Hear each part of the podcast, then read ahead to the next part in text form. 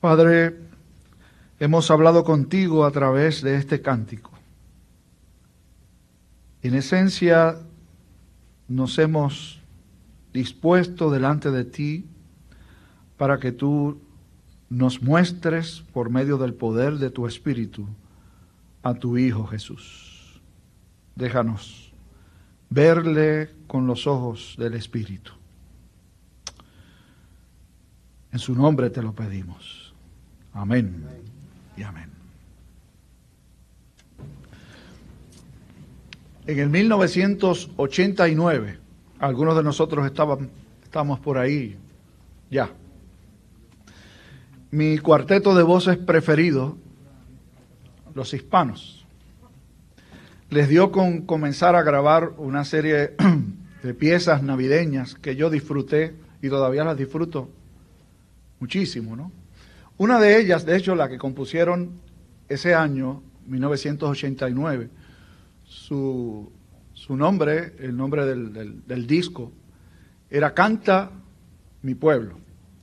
Y una de las piezas que estaba incluida en ese disco es una pieza compuesta por un par de autores españoles. Y el título de la pieza es En Belén. Ese mismo, los muchachos están por ahí tarareando. Dice, en Belén no había campanas.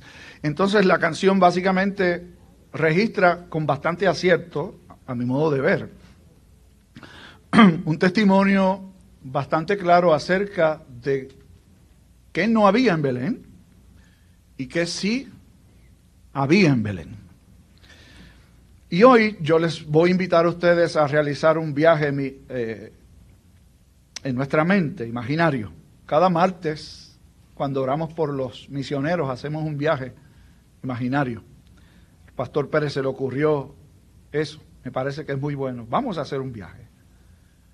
Y los voy a invitar para que hagamos tal como los pastores se dijeron unos a otros cuando las huestes angelicales se fueron de ellos al cielo y se dijeron, pasemos pues hasta Belén para ver esto que se nos ha dicho y esto que nosotros hemos visto. Vamos a ir a Belén y vamos a empezar a trabajar un poco con, con las imágenes que son bastante típicas de esta celebración. Y estamos nosotros toda la semana, Julia y yo, trabajando con el, con el pesebre.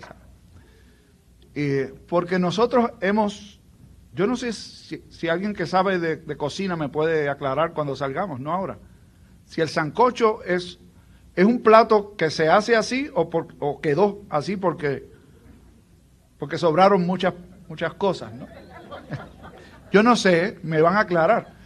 Pero yo pienso que muchos de nosotros somos buenos haciendo sancochos, hacemos nuestros propios sancochos, ¿no? le añadimos ingredientes, nos dan recetas y decimos, oye, pero ¿qué tal si le ponemos esto otro?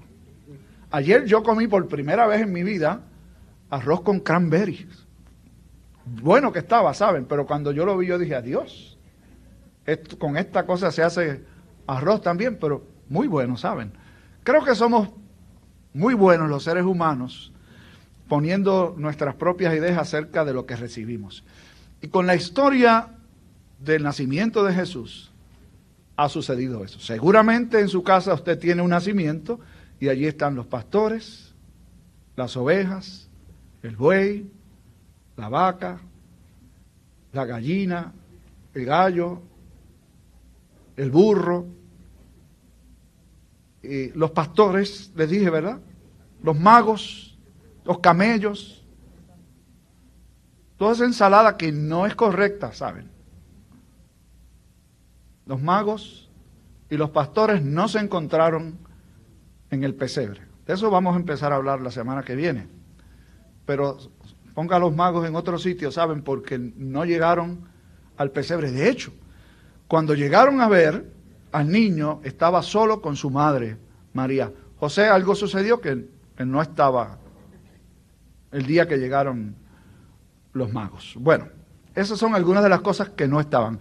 Un ángel en, el, en el pesebre tampoco estaba. Vamos a hablar de que sí había en Belén. La semana pasada con el pastor Pérez pudimos dar una primera mirada a este evento que se narra en el capítulo 2. Esencialmente, lo que sucedió en términos de lo que fue central en esta historia. María, el niño y José. Y cómo Dios se sirve de lo que Dios quiere servirse porque así es Él. Dios es el Señor de la historia. Y se quiere servir Dios de un edicto promulgado por el emperador. Y eso es justamente lo que hace que José y María se tengan que mover a Belén para que se cumpliese lo dicho por el profeta Miqueas. Belén, Efrata, tú pequeña para estar entre las familias de Judá, de ti me saldrá el Salvador. Entonces tenemos ya allí a José, a María y al niño recién nacido, que le sirve como lugar de reposo un comedero de animales, que no es para enseñarnos humildad. Claro, uno debería aprender humildad porque el Dios eterno se hace hombre y tiene como lugar de reposo un comedero de animales. Pero eso no es lo más importante, no es enseñarnos humildad. Mientras eso sucedía, y uno podría imaginarse que María y José no deberían estar muy felices por esta situación de tener que ir a dar a luz a su primogénito en un lugar que no era su casa y luego tener que dar a luz literalmente en un lugar donde lo que habían eran animales, un comedero para animales. Y allí acostaron al niño. En los campos de Belén había pastores. Y quizás la mayor parte de nosotros tenemos una imagen de los pastores que es bastante buena. quizás, bueno, hay pastores, ¿verdad? Ahora me acuerdo que dicen que el lío de los pastores, ¿no? Eso debió ser en algún presbiterio de la anterior denominación, seguro. O algún sínodo o alguna asamblea general, ¿no? Pero la, la mayor parte de nosotros tiene una buena imagen del pastor. De hecho, la porción escritural más conocida, más citada, más aprendida, es el Salmo 23, en donde se presenta como el buen pastor, nada más y nada menos que a Dios mismo. Y luego en el Evangelio, Jesús se presenta como el buen pastor. Dice, yo soy el buen pastor. De allí probablemente se empieza a redimir un poco la imagen del pastor. En el tiempo en el que Jesús nació, no lo era. Los pastores no tenían buena fama. Tenían fama de holgazanes. También hay pastores holgazanes hoy. Conozco algunos, sí. Tenían fama de no ser honestos, de llevar a pastar a las ovejas en campos que no eran los suyos. No se les permitía ofrecer testimonio en procesos judiciales y se les consideraba impuros por carácter del trabajo que realizaban, no podían guardar todas las prescripciones de la ley de su tiempo.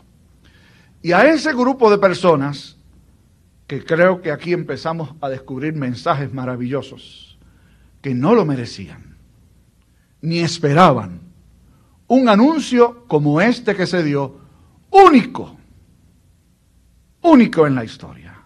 La misma noche que nació el Salvador, Jesús, cuando nadie lo esperaba.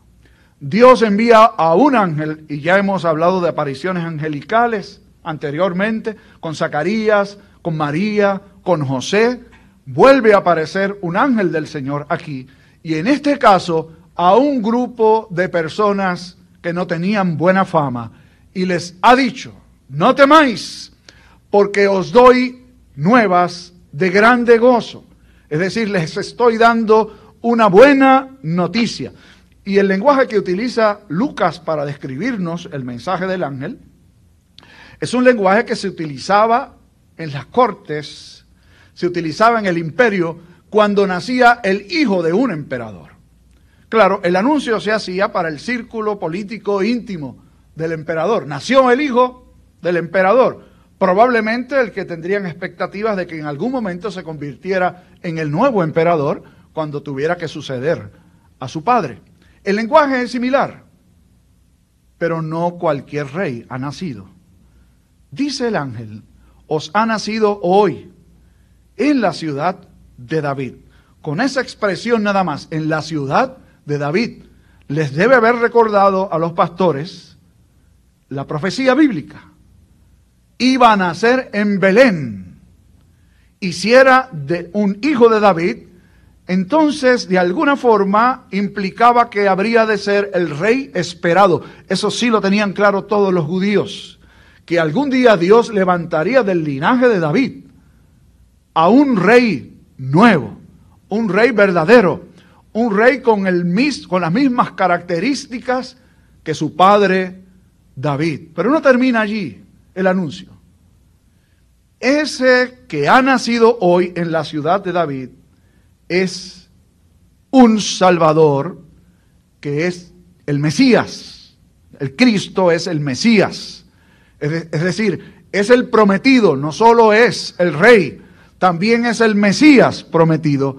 Y luego dice más, es el Señor. Los judíos no utilizaban la palabra Señor para referirse a cualquier persona. Como nosotros hoy, cuando no conocemos a alguien, decimos, ¿quién será ese Señor? En el tiempo bíblico, la palabra Señor tenía una implicación de carácter divino se llamaba Señor solo a Dios, no a cualquiera. De allí la expresión de Tomás, cuando Jesús vuelve a aparecerse a sus discípulos y muy particularmente a él que había dicho que no creería hasta que viera las señales en las manos de Jesús, se postra y le dice, Señor mío y Dios mío. Por lo tanto, lo que está diciendo el ángel es que lo que hoy se ha cumplido es lo que ha sido esperado por siglos, que Dios envía al rey de Israel, que Dios envía al Mesías prometido, al ungido, y que ese es Dios mismo. Vamos a entrar aquí un poco en el terreno especulativo.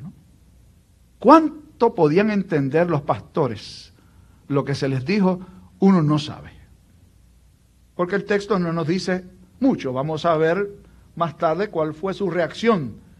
Después de que el ángel aplacó un poco el temor, ellos se llenaron de profundo temor cuando resplandeció en medio de la oscuridad, se aparece un ángel y como decíamos hace unas cuantas semanas, los ángeles no estaban por allí en cualquier esquina. En siglos no se había aparecido un ángel al pueblo de Dios.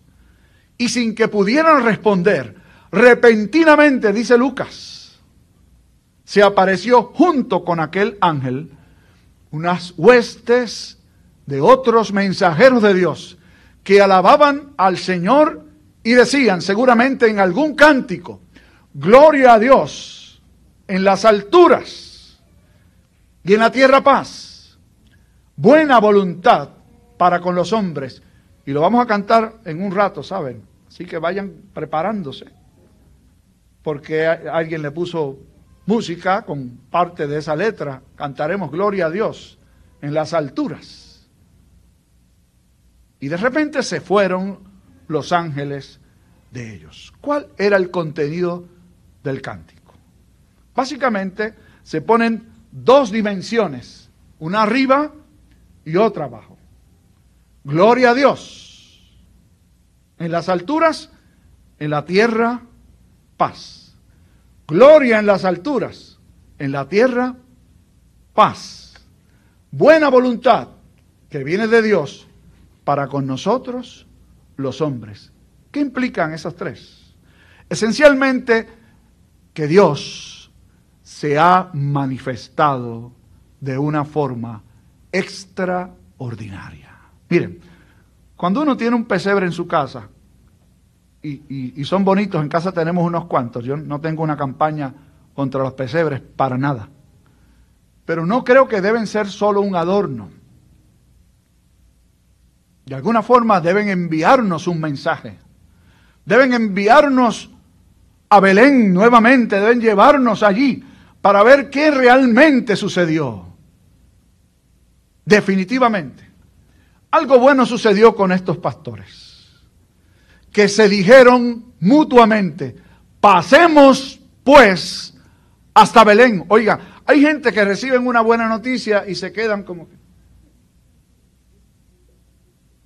como si no fuera con ellos. Aquí no hay ninguno, gracias a Dios. Pero en algunos lugares le dicen que Dios ha hecho algo extraordinario, enviar a su Hijo, es decir, Dios humanarse. Eso no pasa todos los días, de hecho eso pasó una sola vez en la historia. Lo que celebramos en Navidad no es una fiesta cualquiera, es la mayor fiesta, es la fiesta del pueblo de Dios. Dios se encarnó, Dios se hizo como nosotros. Y los pastores, ¿qué hicieron con las ovejas? Uno no sabe. En la historia animada las dejaron solas. Yo no me imagino qué pasó, porque su responsabilidad era cuidarlas. Si dejaron a uno a cargo, no nos dice el texto. Si Dios fue tan misericordioso que los guardó sin que ningún ladrón y, animal las atacara, yo no sé. Lo que sí sabemos es que los pastores se fueron corriendo a Belén para ver esto que se les había anunciado. ¿Por qué? Porque no creyeron. No, Señor. Justamente porque creyeron. Porque el ángel les dijo, esto os servirá de señal. Hallaréis al niño envuelto en pañales y acostado en un pesebre Allí había una orden. Ustedes van a ver la señal, la van a hallar, van a encontrar al niño. Debía haber algunos niños más en Belén esa noche. Pero ¿cuántos acostados en un pesebre? Solamente uno. Así que debieron haber indagado, debieron haber buscado hasta encontrar el pesebre Tres veces en esta historia se repite la palabra pesebre, comedero de animales. El establo es otra cosa, o la cueva donde estaban. El pesebre es el lugar donde los reclinaron, donde, vuelvo y repito, comían los animales. Y fueron, ¿y qué dice el texto? Que hallaron a María y al niño tal como se les había dicho, envuelto en pañales. ¿Y qué hacen? Por un momento pongámonos ahora en el lugar de María y José. Que si bien es cierto que no deben haber estado cómodos, tener que salir de su tierra, ir hasta allá, dar a luz allí, pero la llegada del niño yo me imagino que debe haber cambiado todo. Yo recuerdo cuando nació nuestro segundo hijo, que yo, yo siempre quise estar en los partos de Yeramar. Solamente pude estar en el de Joshua porque en el de Shaira no me dejaron. Y no porque no hubiera tenido deseos, sino porque nació tan temprano que lo que los doctores hacían era tratar de que no naciera. Así que ya estaba en un lugar donde nadie podía estar. Pero eso es otra historia para otro día. Yo dije, cuando Joshua nazca, yo quiero estar, yo quiero ver, yo quiero acompañarte. Y yo le dije a Yeramar cuando cuando, Joshua nació, o yo te quiero más que nunca. Porque yo la vi sufrir, yo la vi con dolores. Los machitos que están aquí, que nunca han estado en un parto, vean aunque sea un vídeo. Y usted va a amar más a su esposa, ¿saben? Yo no sabía ni qué hacer. Solamente pasarle la mano y hablarle y tratar de calmarla. Pero las muchachas que están aquí, las nenitas que están aquí, que han parido, saben que eso no es coffee cake con leche. Pero ¿saben qué? Cuando salió el muchachito, se acabó la cosa. El llanto, el dolor y todo, yo no sé qué pasó, pero Yaramar estaba feliz. Como si le hubieran dado un regalo. Y yo me puse más feliz todavía. Por dos razones. Primero porque se acabó el dolor. Segundo porque nació el muchacho. Y tercero porque nació muchacho. El doctor había dicho que era una nena, una nena. Y ya teníamos una y uno como es así, ¿verdad? El doctor dijo, es un varón, señor, era argentino.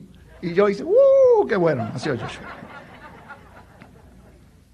María y José deberían estar ya aliviados, pero solos, sin que nadie entendiera, sin que nadie pudiera con ellos disfrutar lo que estaba sucediendo. María y José no estaban ajenos. Recuerden que se les apareció un ángel y le dijo quién iba a nacer. De repente llega esta visita al lugar del nacimiento y le cuentan todo lo que ha pasado. Usted se imagina. Desconocidos. Que dicen que un ángel y luego una legión de ángeles cantaba y anunciaba que quien nació es el Salvador, es el Cristo, es el Hijo de Dios, es Dios encarnado. Y ellos no pudieron contenerse.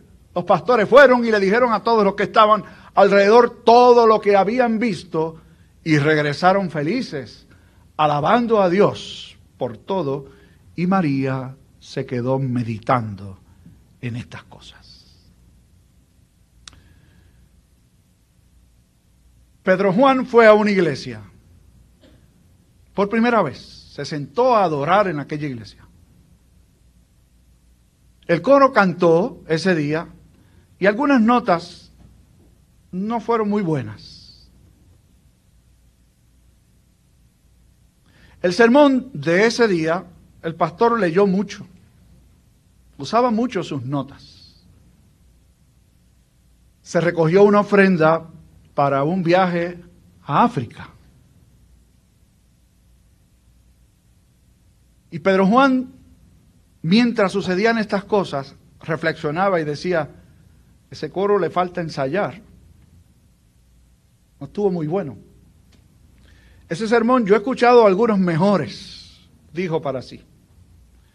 Cuando estaban recogiendo la ofrenda, yo vi al Ujier que me estaba mirando para ver si yo echaba la ofrenda o no. José Antonio fue a una iglesia por primera vez a adorar. Y escuchó un coro cantar, a un pastor predicar y a un grupo de ujieres recoger una ofrenda. Cuando escuchó al coro cantar, dijo, qué recuerdos hermosos me trae esa pieza que el coro acaba de entonar. Cuando escuchó al predicador exponer la palabra, dijo, qué hermoso es cuando Dios le habla a uno a través de la escritura. Y cuando recogieron la ofrenda, dijo, qué bonito es que yo no sabía, pero hoy he podido colaborar para que la misión de Dios se extienda en África. Estos dos señores fueron a la misma iglesia, con dos perspectivas distintas. Así nosotros hemos dado un viaje a Jerusalén. ¿Cuál será tu respuesta? Quiera Dios que sea la de, como la de aquellos pastores o como la de aquella madre, María, que reflexionaba en todas estas cosas. Oremos. Padre, gracias por esta mirada imaginaria y espiritual que nos has permitido dar a este evento único, extraordinario y trascendental que se dio la noche en que tu Hijo Jesús se hizo hombre por nosotros. Concédenos que los que estamos aquí no salgamos de este lugar